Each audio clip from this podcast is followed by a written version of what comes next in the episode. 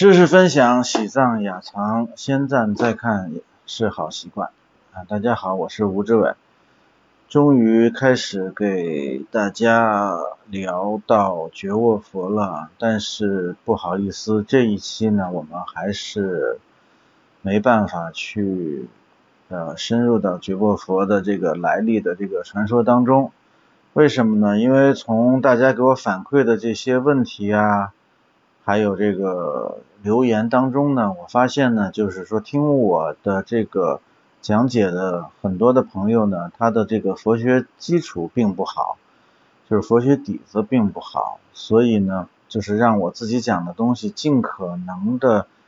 口语化的前提下呢，有一些概念是躲不开的，比如说。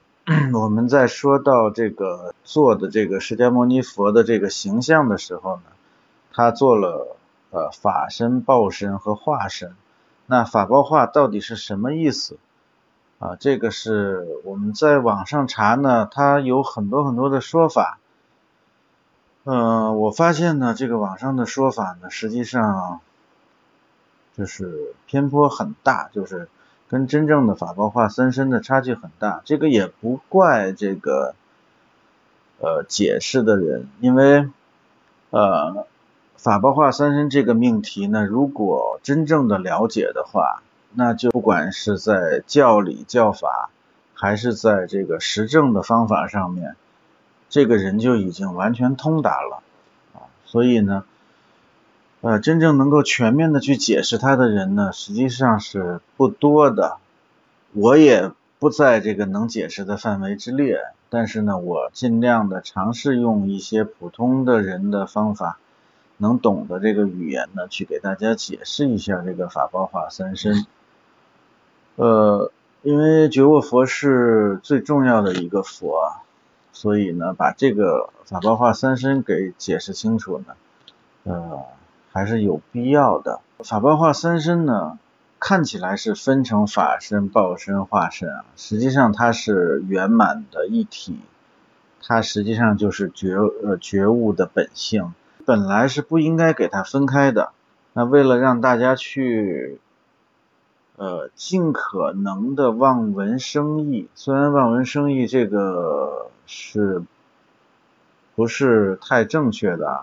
但是我们也一定要，如果一定要建立一个概念的话呢，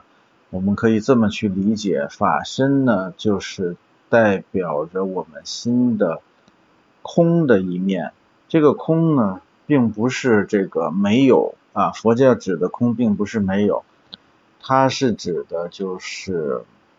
比如说我们说空气这个东西，我们平时不会注意到空气的存在，而它的存在呢？确确实实是我们维系生命的一个根本。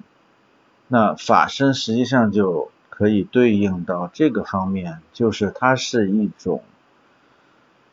真实，它真实的，然后呢，它是这个嗯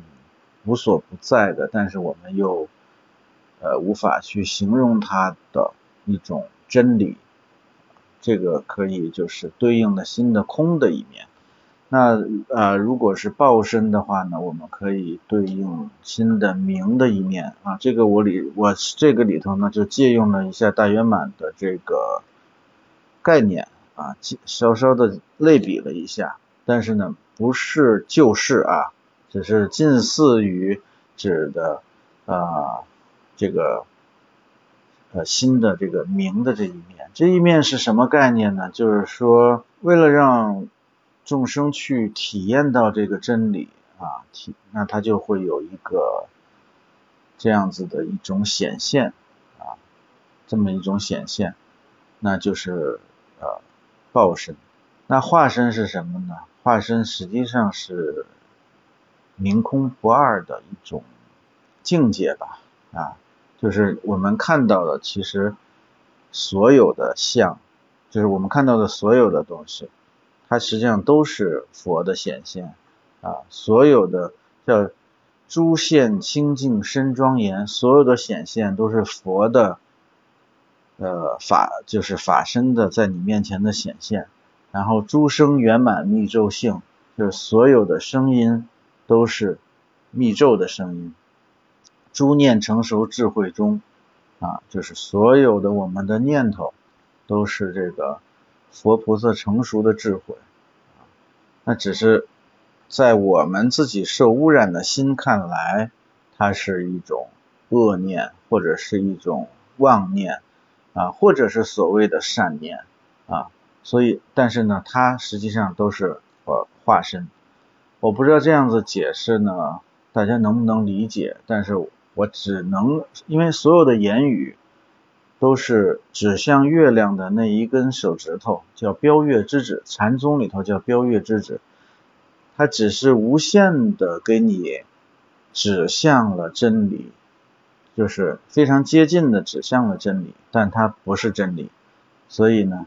这个呢，我只能是尽自己最大的力量去跟大家解释一下这件事情。那在下一讲里头呢，就开始正式的给大家聊一聊这个觉悟佛的来历的传说啊。大家如果喜欢我的这个分享，还是请大家点赞关注。大家如果有什么听不懂的或者想听的呢，可以给我留言。感谢大家。